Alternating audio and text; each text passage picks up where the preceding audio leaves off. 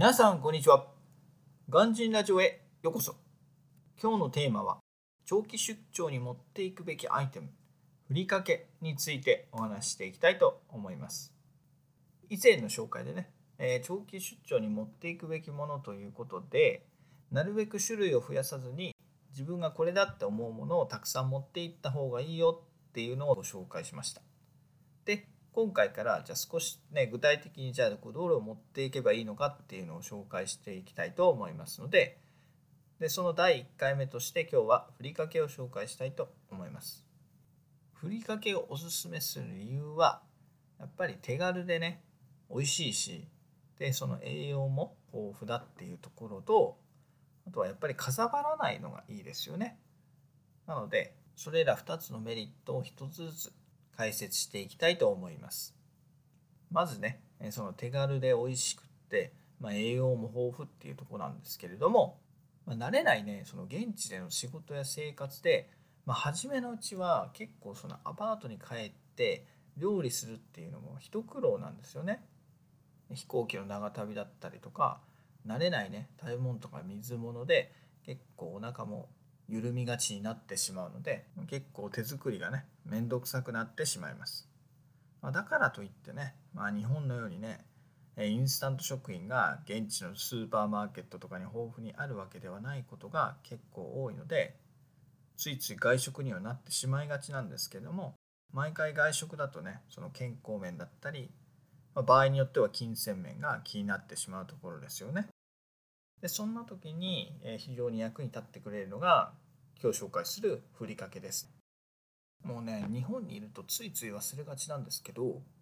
ふりかけね今ものすごいいろんな味が発売されててもうふりかけだけでも十分ねその素材の味だったりとか料理の味を楽しむことができるんですよね。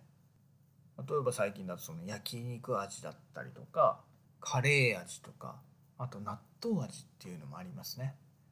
少し前だとそういうのでちょっとね極物的な感じではあったんですけれども今ではね全然美味しく食べられるし何よりねやっぱ現地で食べるとね余計に美味しく感じるんですよ。だからねもうふりかけをね持って行って困ることはないです。あとはね今のふりかけは結構栄養面なんかも気を使われていて現地でねそのついつい偏りがちな食事にはぴったりなものかなっていうふうに思います。あとは2つ目のメリットとしてやっぱりかさばらないっていうのは大きいですよね。でふりかけって、まあ、もちろん重さもないし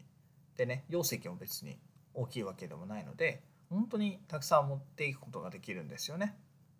でそうすればね、まあ、現地に持っていくにあたってああちょっと持ってきすぎたなっていうことはないので、まあ、スーツケースの隙間なんかにね、えー、どんどん入れるのがいいんじゃないかと思います。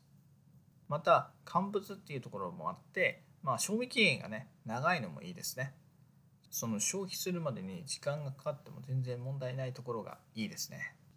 まあ、といってもね現地に行くと実際ね結構頻度よく食べちゃうんですよねふりかけって手軽なんでだからあんまり賞味期限はね気にしなくても大丈夫かなっていうふうに私は経験上感じています。じゃああとはねふりかけに必要なのはあとご飯ですよね。ただご飯なんですけどこれは私の感想ですけどおそらく、まあ、ほとんどの国でねお米を手に入れることができると思うんですよね。えー、実際そのエジプトでもね、まあ、手に入れることができたし砂漠ばっかりっていうわけではないですけど本当に全然雨降らないしであんなね乾燥地帯のどこで栽培してるのかっていうふうに感じてはいたんですけれどもさすがにねその水道面はしっかりしていてまあ、断水にならない限りは基本的には水はどこででも手に入れることができました。またね長期で出張するんであればホテルとかじゃなくてマンションとかレジデンスタイプのねホテルに滞在するはずですので、まあ、そういったところではね最低限の電化製品だったりっていうのは備え付けられているのであとはスーパーでお米さえ手に入ればふりかけのすぐ出番ですよね。